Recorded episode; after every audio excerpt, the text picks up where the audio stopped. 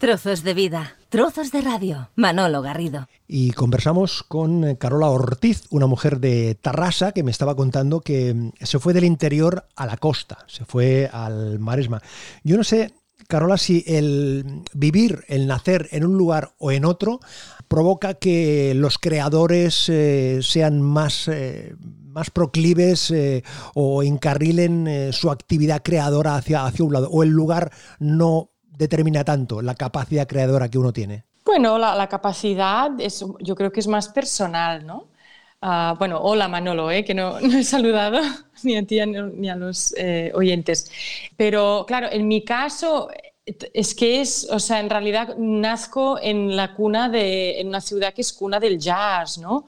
Con un club de jazz y mi padre es músico de jazz, asiduo al, al club, ¿no? Él, bueno, pues creció allí también como yo. Entonces, claro, mm, yo creo que esto me ha influenciado muchísimo, vamos. Claro, también es porque es mi padre, ¿no? Si hubiera nacido en, otro lugar y mi padre hubiera sido músico de jazz, bueno, seguramente, pero el hecho de, crecer en esta ciudad industrial, ¿no? Con un festival y ver a estos músicos internacionales del jazz desde pequeña y verlos disfrutar y, ver, digamos, vivir realmente, experienciar el jazz en, en vivo, yo creo que esto, claro, influenció muchísimo.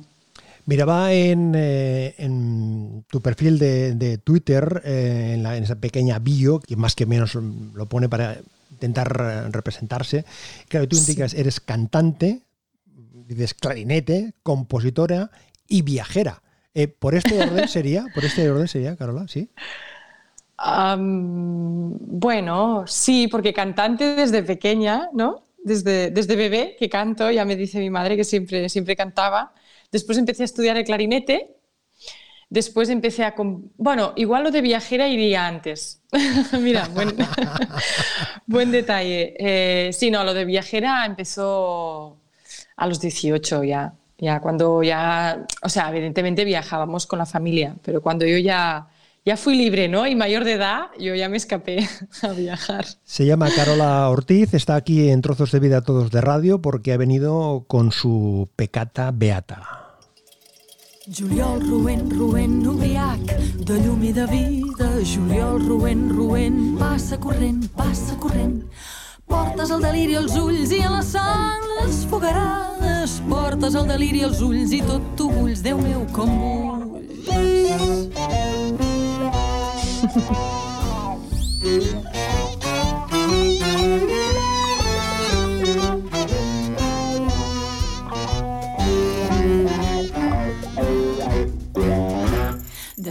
els camps rostits i escaldades les parpelles. Deixaràs els camps rostits i els esperits entenebrits. Ton deliri destructor ofeguen son i si la vida, ton deliri destructor crida la mort que mai fa el sol. Cuando te escuchas cantando, cuando te oyes, em, te reconoces, lógicamente, pero eh, ¿encuentras algún matiz? Eh, ¿Lo oyes eh, diferente? ¿Son historias que las tienes tan interiorizadas que ya forman parte de ti y ya las oyes, pero no las escuchas? O sea, es un proceso tan denso esto de, de producir y tan, tan largo y estás como ahí metido como una obsesión, ¿no? Es como yo estaba como, vamos, vamos, con el Denis, que es el que me ayudó a mezclar y a un poco a producir también. Uf, estaba ahí metida en un mundo, ¿no? Y con, así de, porque lo tienes que hacer de golpe. Si, si te esperas mucho ya pierdes un poco el hilo, ¿no?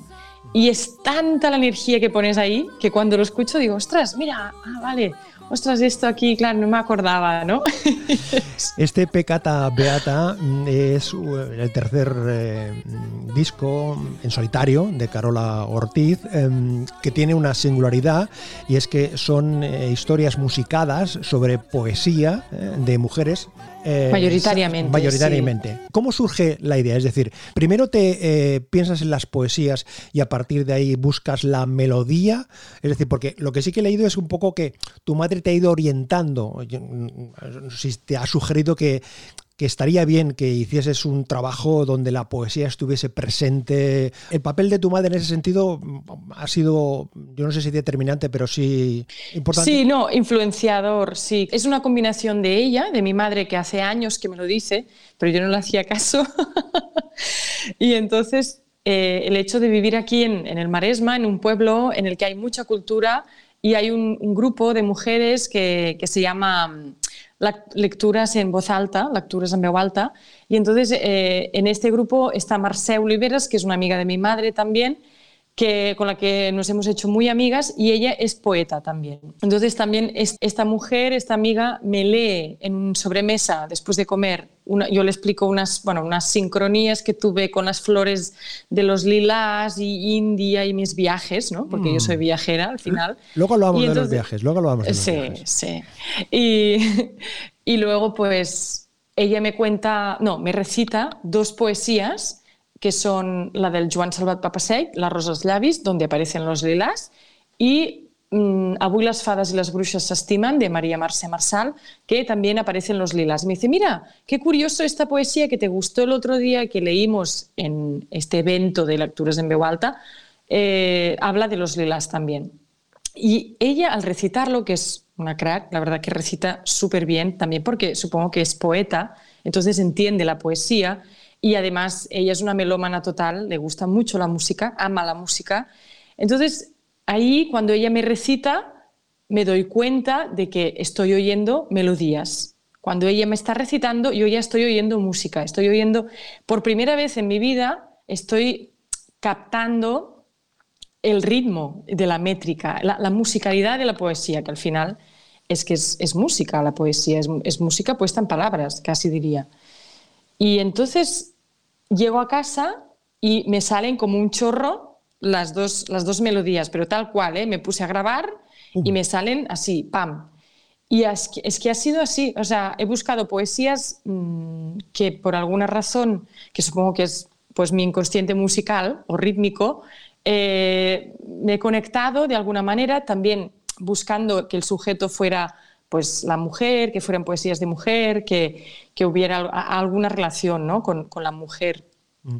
Y entonces ahí me ha salido pam, pero de verdad, o sea, directo. Sirena, por ejemplo. Fácil, fácil, ¿no? O sea, te, te, te resultado fácil, fácil. Mm. Sí, muy fácil. Mm. Eh, o sea, extraordinariamente fácil, porque ya te digo, tampoco es que lo hubiera hecho antes. Claro, escuchábamos un, un, acercamiento al Canda de Juliol, una pieza de Víctor Catalá, una mujer que se tuvo que poner de nombre Víctor Catalá, Caterina Albert. Claro, una parte muy importante en estas historias que tú has, has, has escogido, has elegido, es para empoderar el papel de la de la mujer en distintos, en distintos momentos. Es decir, no eh, eh, tienen un elemento en común que es ese empoderamiento de la mujer, aunque en este caso, como, como, como decías tú, con una presencia también eh, masculina con el gran Joan Sabet Papaseit. Es decir, que intencionadamente ya has hecho esa selección, esa tría, desde el principio, desde, ese, desde esa primera sesión en la que tú mm, oyes el recitado y, ese, y te cautiva esa métrica y dices, voy a hacer una selección de determinadas poesías. ¿Haces ya ese, ese marco? ¿Lo, ¿Lo, defines desde el principio?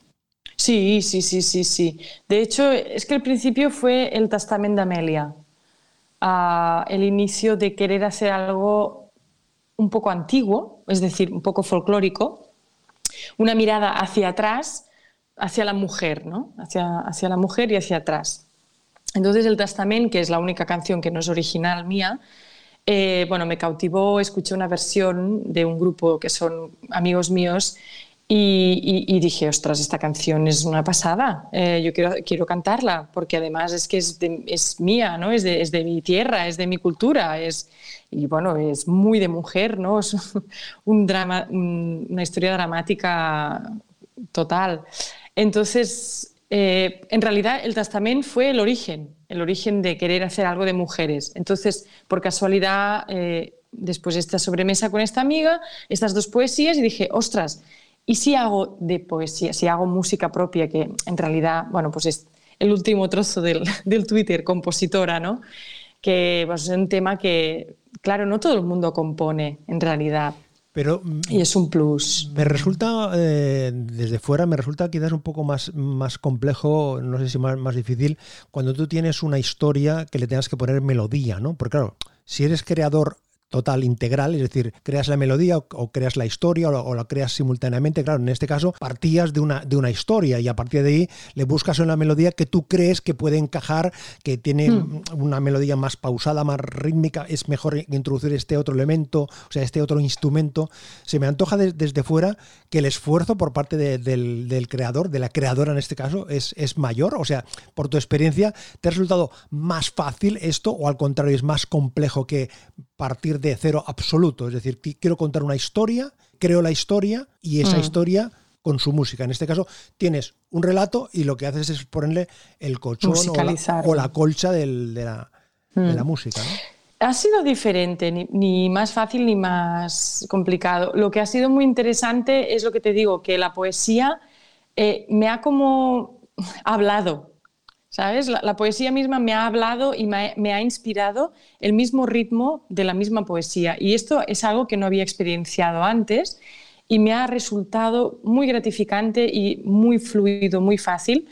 Y también yo creo que me ha ayudado a cantar, porque mucha gente lo dice, ostras, ha pasado algo aquí, cantas diferente, es muy diferente del último disco, ¿no? Entonces me ha ayudado a no sé, a sacar personajes, a, sacar voces, a sacar interpretaciones mm, que nunca antes había, había hecho. Por ejemplo, la misma Juliol, que es un poco ¿no? cabaretera, con algunos dejes de voz así un poco ah, como dejados, como las fadas y las brujas, que es muy, bueno, tiene mucho melisma y es muy flamenco, es muy tradicional, es muy folclórico. Yo antes no cantaba tan así, ¿no? Además, cuando, canta, bueno, cuando cantas una letra tuya, pues siempre ahí está, estás como muy desnudo, ¿no?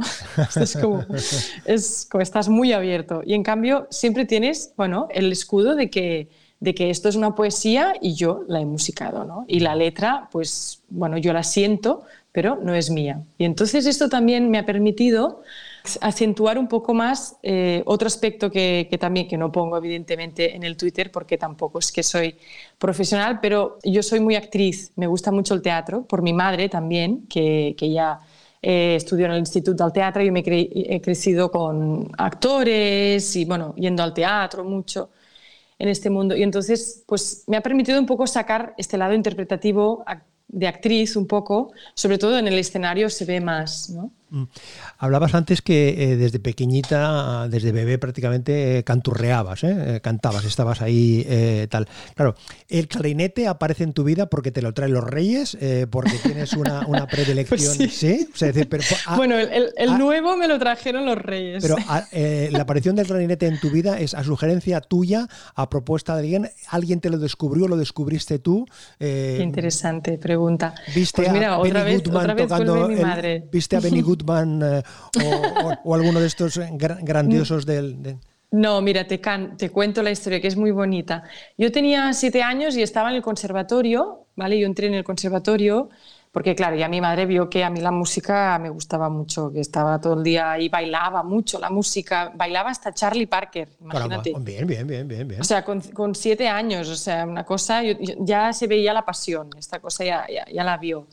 Y entonces eh, mi prima estaba en el Conservatorio de Tarrasa, que estaba en la Masía Fresha, no sé si lo conocéis, este edificio es precioso. El otro día me hicieron una entrevista ahí porque quería, porque es un sitio muy mágico.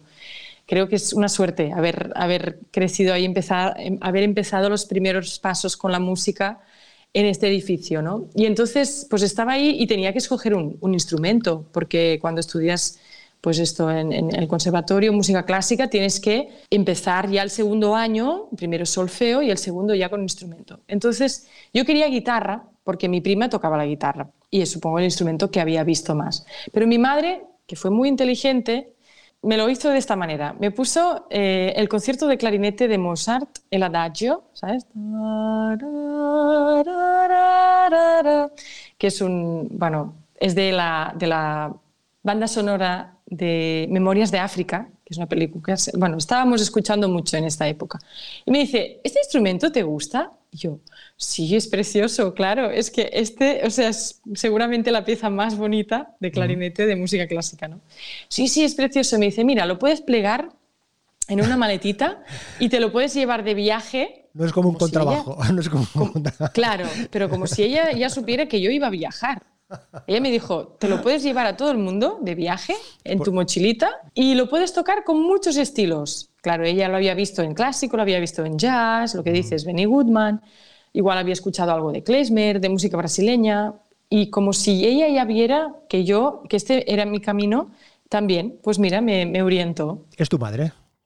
Es muy inteligente, como veis. Es tu madre. Y muy, tiene, muy intuitiva. Tiene, esa capacidad analítica y de persuasión. bueno, además es que hoy es su cumpleaños. Hombre, o sea, felicidades. Que felicidades. ¿Cómo, se llama tu madre, por cierto? Uh, ¿Cómo se llama tu madre? Monse, Montserrat. Oye, entonces eh, el, aparece el, el, el, clarinete, pero ¿qué pasa? ¿Que tú tienes un, un, almacén de instrumentos en casa o lo que, lo que tienes son clarinetes en plural para tu uso y disfrute? No, bueno, yo tengo, tengo un clarinete bajo uh -huh.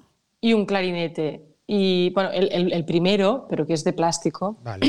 Como recuerdo, y luego los ¿no? Reyes, Como a los 15 años o así, me trajeron el que tengo ahora, que es de madera, que está muy bien.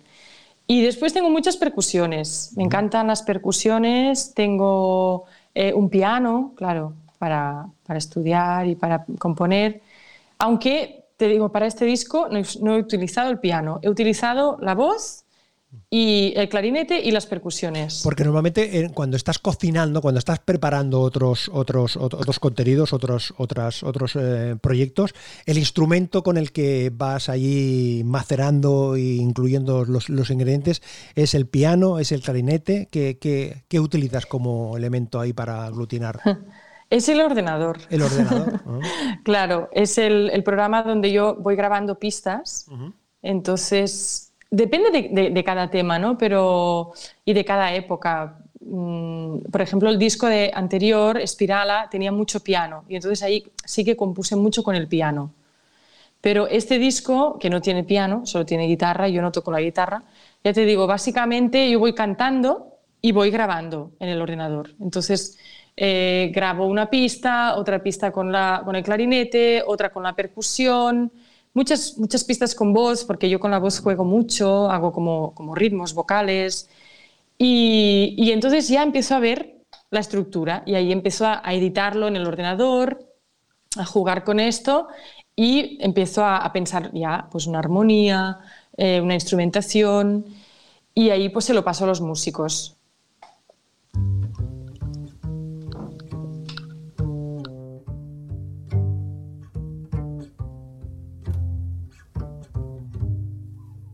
Per què has vingut tan florit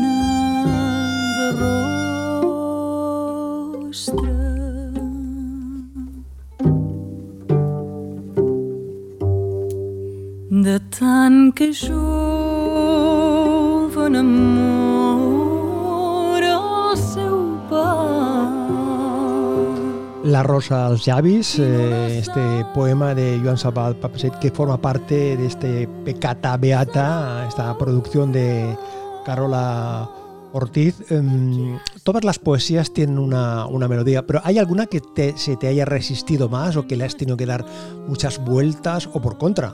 Dices, no, esta ponías antes el ejemplo, ¿no? De que algunas el primer momento te, te, surgió, ¿no? Pero esta se te resistió, no. Enseguida viste claramente cuál era, eh, por dónde se tenía que balancear. Sí, esta es de las primeras que, como te conté, la de, la de la sobremesa, esta me vino tal cual. Lo que sí que he refinado más son los melismas. He trabajado más pues detallitos de, de, la melodía, pero, pero lo que es la melodía en sí, la atmósfera, el tempo, mmm, no, esto es, esto es bastante, vino bastante natural. Lo que sí que quería uh, comentar, que justo antes decía, ¿no? Que, yo al componer, pues grabo voces y clarinetes. De este tema me, me gustaría eh, pues, pues decir que, que este tema, junto a otros tres, lo trabajé, la parte de arreglos, los trabajé con John King, que es un músico americano, norteamericano, eh, veterano, ya tiene bueno, sus 60 y largos.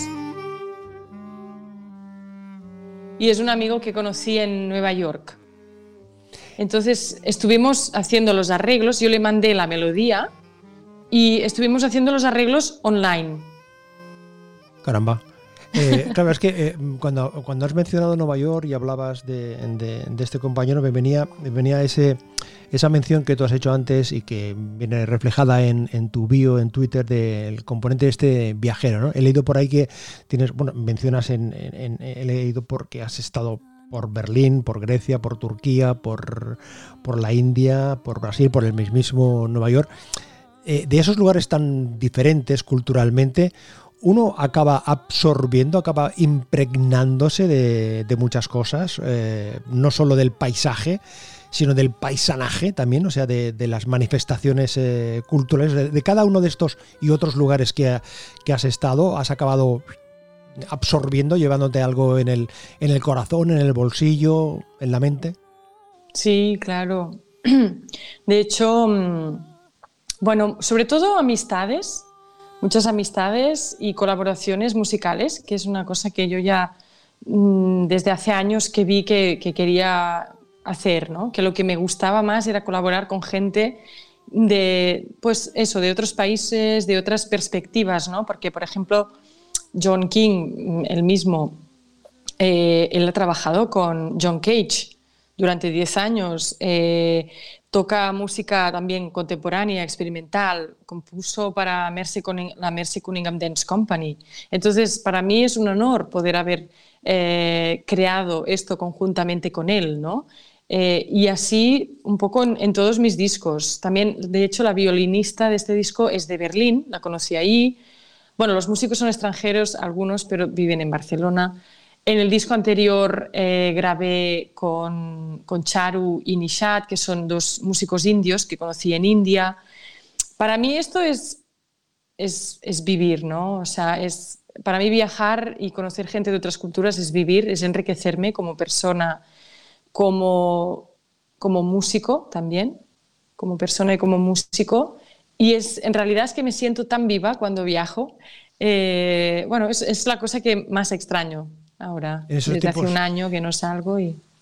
En esos tiempos de, de pandemia, hacía referencia a los músicos, mmm, precisamente en toda la información que, que hay, eh, que forma parte del Pecata Beata, haces, eh, haces un, un, detallado mm, relato del papel que juegan y que interpretan los, eh, los músicos. Es poner en valor precisamente que es un trabajo coral, Tú, eh, sin duda eres la más, sí. la más responsable porque eres la que cantas, sí. porque una parte muy importante de la producción depende de, de ti, de tu capacidad, sí. de, de, tu creación, pero pones el acento y pones en valor mm. el papel de los, de los músicos, indicando cada uno de los instrumentos que tocan, su aportación concreta. Sí, sí, sí.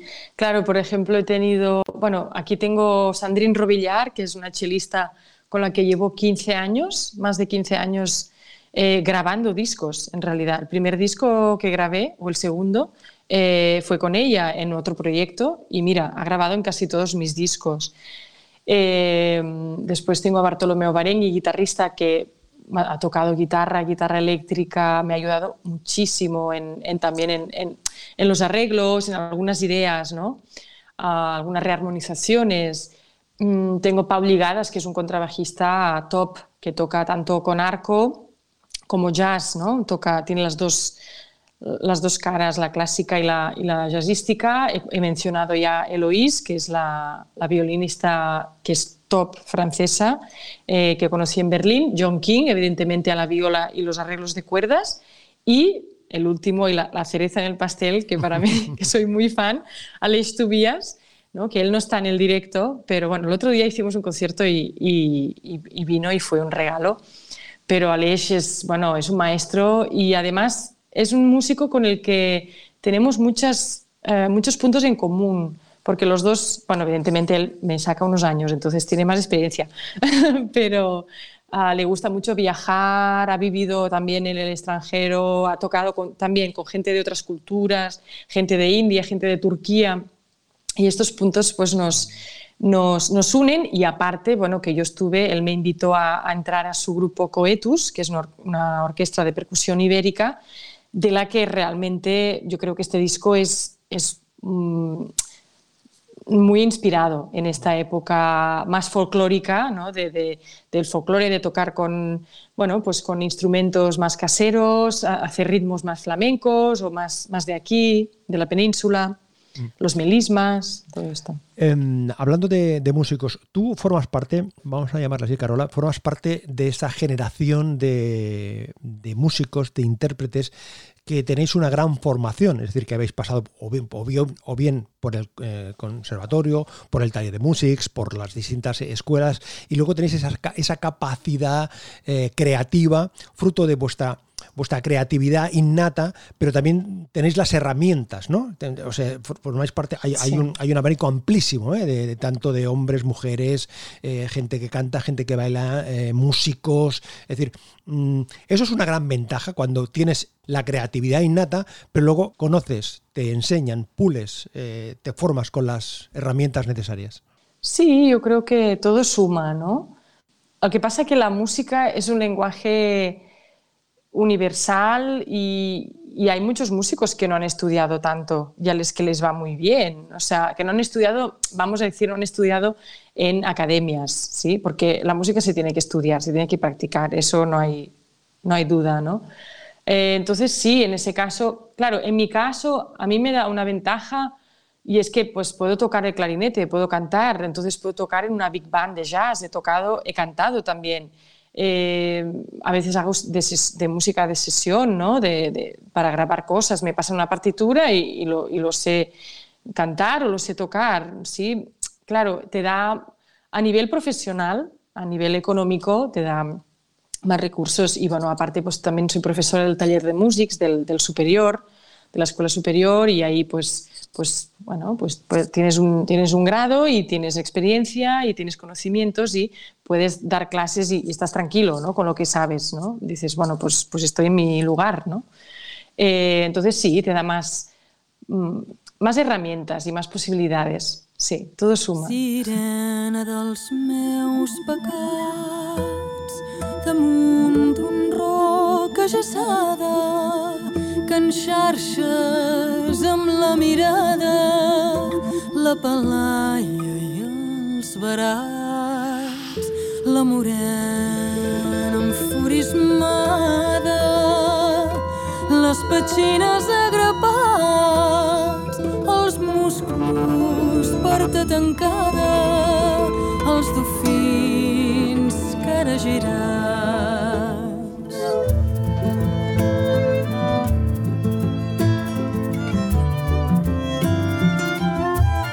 Yo no sé si esta es la más eh, mediterránea de las, eh, de las canciones, aparte por, por, las historias, por, la, por, lo que, por lo que relata ahí, es que la, oyes y te, y te sitúas... Eh, o bien en Santa Día de Basós, o bien en, eh, en, Cadaqués, eh, o bien en Calafell. Es decir, que es fácil situarte cada uno con su encanto, ¿no? Cada, cada, cada parte de la costa con, su, con, su, con, su encanto. ¿Tú te sientes especialmente atraída por el, por el Mediterráneo? De ahí tu, tu traslado, tu traslación de, del Valle Occidental a, a la costa.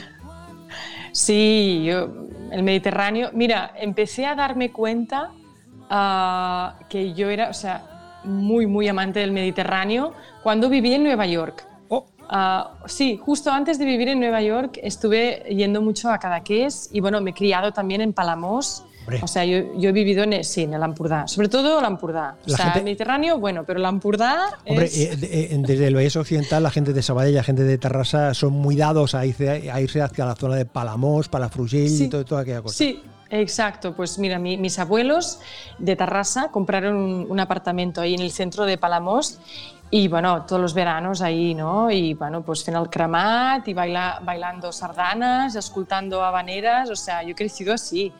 Y después, eh, pues esto, tuve una fase muy, muy, muy cadaqués, muy, muy, o sea, iba cada, cada fin de semana porque mi hermana y luego mi prima vivieron ahí.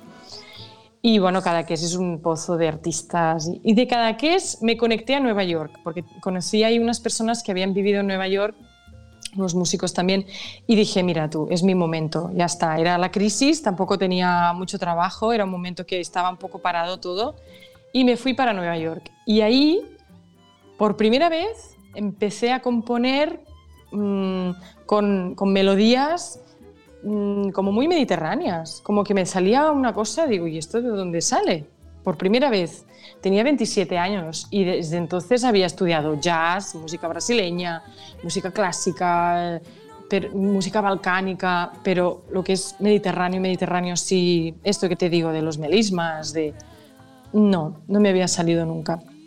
Me empezó a salir cuando vivía ahí, que lo, echaba de menos, echaba de menos al, Mediterráneo, la es, verdad. Es decir, lo que comentábamos antes, al, inicio de la, de la conversación, precisamente lo que decíamos, Carola, es que eh, el espacio geográfico, quieras o no, te acompaña, te condiciona, te ayuda, te hace situar, eh, claro, porque no es lo mismo componer en, una, en un hábitat urbano donde te asomas a la ventana y ves cómo circulan los coches, a que si te asomas a la ventana y lo que ves es el infinito, ves eh, una montaña o ves el mar o ves un espacio libre, eso totalmente acaba condicionándote. Con lo cual, mi pregunta es, en tiempos de pandemia, eh, hace que, que uno componga, cree mejor, cree peor. Es que me ha llamado la atención, buceando, buceando, me he encontrado una deliciosa versión que tú hiciste del Curgucú Paloma, que es una, maravilla, es una delicia. Es que eh, me, puse a ver el vídeo dos o tres veces porque pensé, hay que ver, eh, la,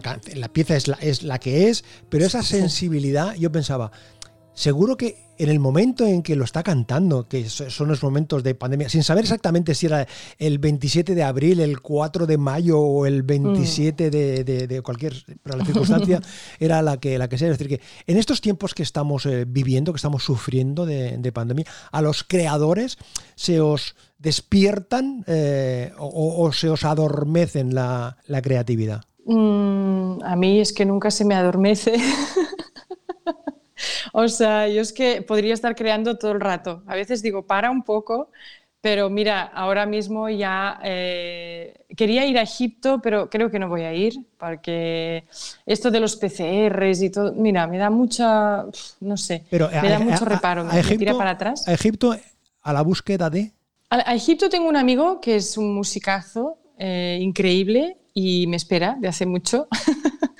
Y es, bueno, pues a, la búsqueda de inspiración, porque a mí el Mediterráneo me, me, flipa ahora mismo. Estoy, de hecho, estoy estudiando música de, de, ahí, música, bueno, los makams, que es toda la música otomana, que me, me flipa mucho.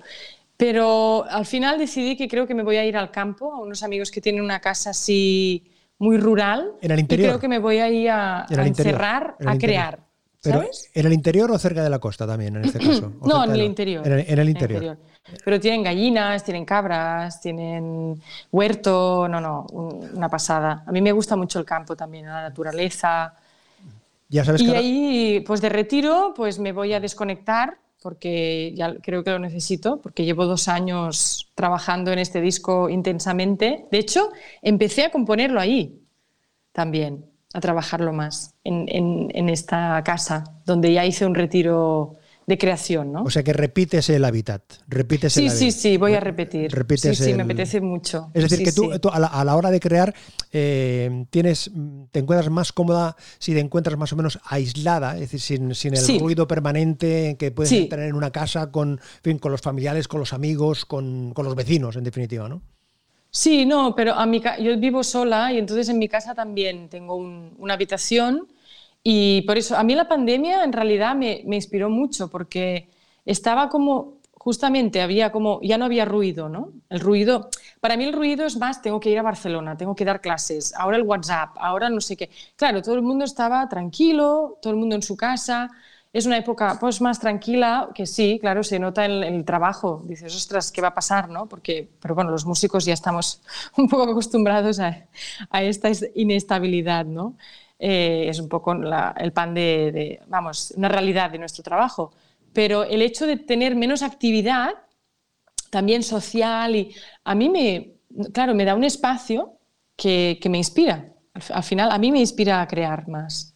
Porque eh, también la creación es un, es un, viaje interior, ¿no? Un viaje de, de mirar hacia adentro y de, y de preguntarse, de, dejar un espacio. Igual te estás una mañana en el sofá, pues haciendo nada, escribiendo o leyendo y, de golpe te sale algo, una idea. Aparece una musa y te saluda y a partir de ahí ya se queda contigo, ¿no? Ya, ya, ya, ya se queda contigo.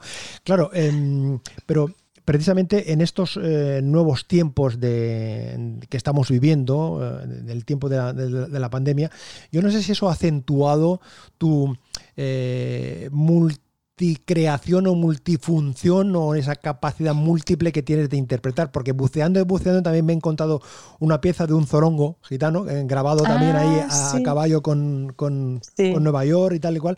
un amigo de Nueva York. Es una cosa que también me llama la atención porque pensé, digo, esta, esta mujer tiene, es, una, es, es un pozo de una capacidad, y luego he leído que, que has participado en un combinar de, flamenco, es decir, que lo del flamenco también te, te sientes eh, atraída, ¿no? Te sientes hombre, atraída. Hombre, el, flamenco desde mis inicios. Yo, bueno, tuve un novio gitano y viví, sí, sí, y viví el flamenco de Terrassa, de Rubí, desde muy pequeña, desde, bueno, joven, a los 15 o así.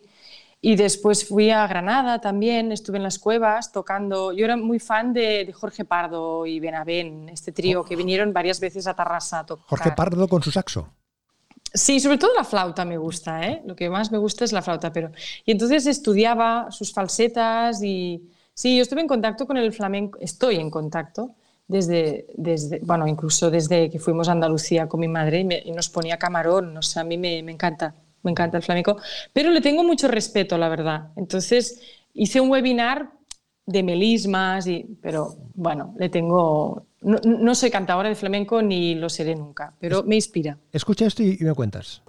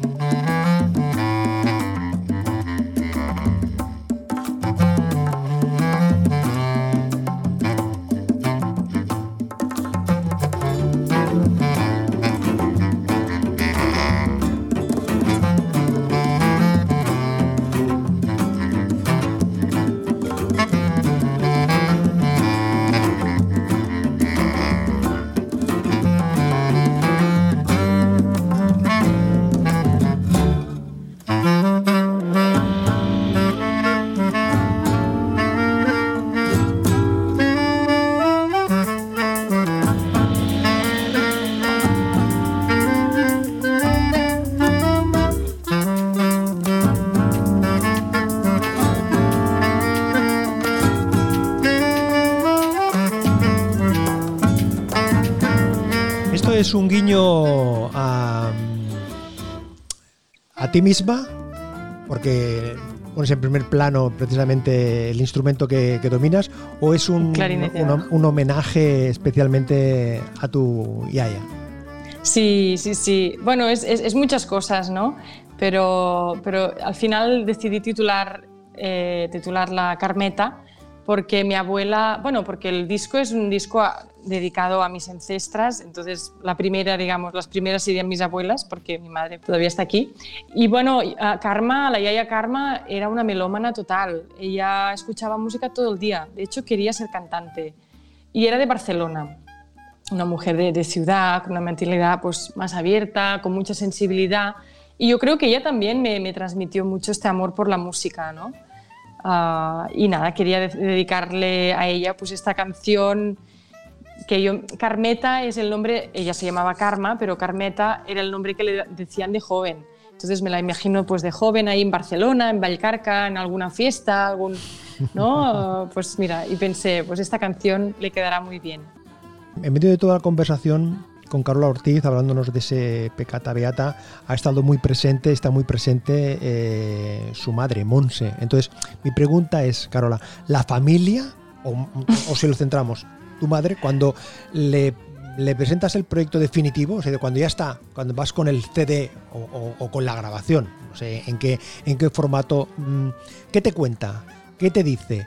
¿O simplemente te mira y con esa mirada ya te ya, ya tienes la, la respuesta? No, bueno, cuando la primera vez que lo escuchó, de hecho lo escuchamos eh, todos juntos en casa, en plan con un, bueno, la, el, sistema de sonido ahí en el comedor y les dije, va, va, pues ya está. Porque no le quería enseñar nada, le quería enseñar ya el producto terminado, ¿no? Porque ella es, bueno, ella escuchó una parte, alguna parte, pero bueno, es una mujer también exigente tiene un punto, claro, es, es, es, muy culta, entonces tiene un punto de exigencia, ¿no? Y, era como, no, yo le voy a enseñar ya el producto final. Entonces me esperé como dos años a enseñarle. Y lo escuchamos en todas reglas, ¿sabes? Ahí de principio a final. Sin comentarios por medio, sin comentarios entre pieza y pieza. Nada, nada. en silencio absoluto. Seguido. Yo estaba nerviosísima, estaba ahí. Y no, no, les encantó, les encantó. O sea, a mi familia les encantó y, son muy, muy, bueno, me, me, ayudan mucho, la verdad, me dan mucho apoyo y esto es una, una suerte, sí, sí. Y tú cuando te, te oyes, cuando mm, tienes delante o tienes la posibilidad de, en una conversación como estamos haciendo ahora, que suenan levemente, hay esos, esos apuntes, esos eh, acercamientos, más allá de, este aspecto que comentabas antes, de fijarte en los detalles de, estrictamente de, producción, yo no sé si te pones más las gafas de pecata o más las gafas de beata a la hora de analizar, a la hora de, escucharte eh, a ti misma. Bueno, yo soy, soy muy exigente también, sí. ¿Eres más pecata eh, que beata? Sí, sí. En tu vida, digo. Ah, en mi vida. Pensaba que decías en, no, también, cuando También, también, también. Todo junto, todo junto. En mi vida. Bueno, sí, hombre, yo era muy la niña buena, ¿no? De pequeñita. Eras, era, eras. Sí, no, que estudiaba. Hablas en pasado, ¿eh? Hablas en pasado. Por eso entiendo que estés en el Maresma, claro, claro. Huyendo de la parte beata.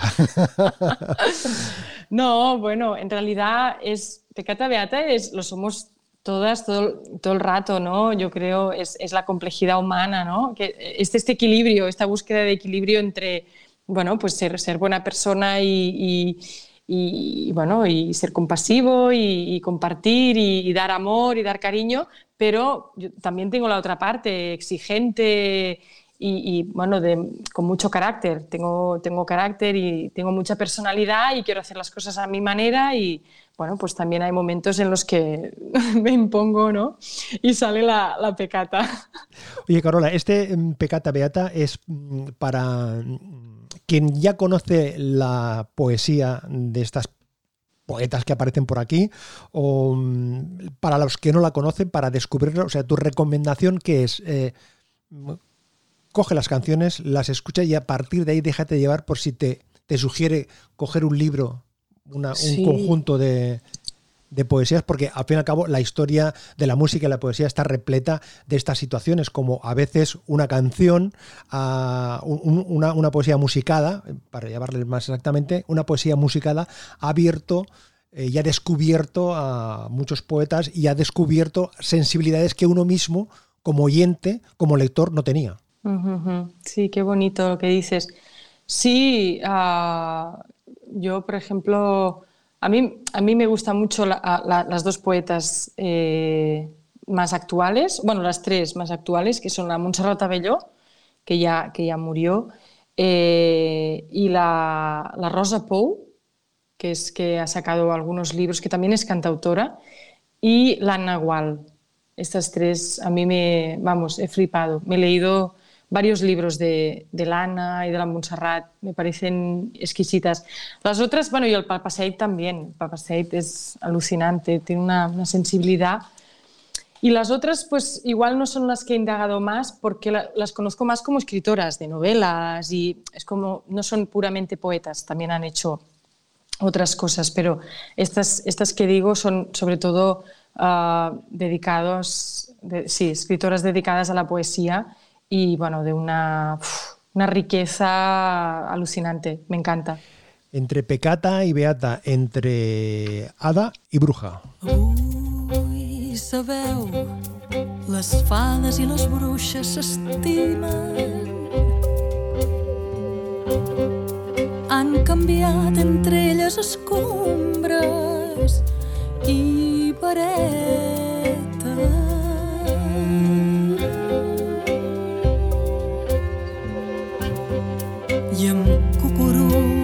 Nit i tarot de poetes endevinen l'enllà on les ombres s'animen. Pecata Beata de Carola Ortiz, el aspecto musical, pero mm, yo quiero destacar también el, aspecto visual que tiene este compendio de canciones, con un planteamiento gráfico muy, muy elegante, muy fino, muy exigente, que siempre hay que poner en valor, precisamente, porque un conjunto de canciones son las canciones, sin duda, pero todo el, todo el ropaje, todo lo que lleva alrededor, todo el envoltorio, conforman un ambiente cuando uno lo escucha, cuando uno lo ve, porque no deja de tener ese elemento visual. Y yo quiero aprovechar esa circunstancia para felicitar a Carol Ortiz y a todo su equipo por haber cuidado y de qué manera este aspecto visual, este aspecto, este aspecto gráfico del Pecata Beata. Muy bien, sí, he tenido a Silvia Poc, a fotógrafa eh, increíble, y a Hugo Cornellas, que la verdad que un diseñador de arte increíble. Él fue el que el, digamos, el, el que ideó uh -huh. o, o, me envió referencias también sobre todo la estética, ¿no? Una estética muy mediterránea, muy marcada por el blanco y con esta dualidad de los higos chumbos y los higos ¿no? de la higuera, Más los higos dulces. Pues Carola Ortiz con su pecata beata, con ella hemos estado conversando este ratito. Gracias Carola por acercarnos la poesía musicada y por hacernos, eh, fin, conformar y configurar este ambiente en estos tiempos tan necesarios que necesitamos salvavidas y este, sin duda este pecata beata es uno de ellos. Gracias y enhorabuena. Muchísimas gracias Manolo, un placer, la verdad. Hasta la próxima. Muy agradecida. A la próxima. De la roda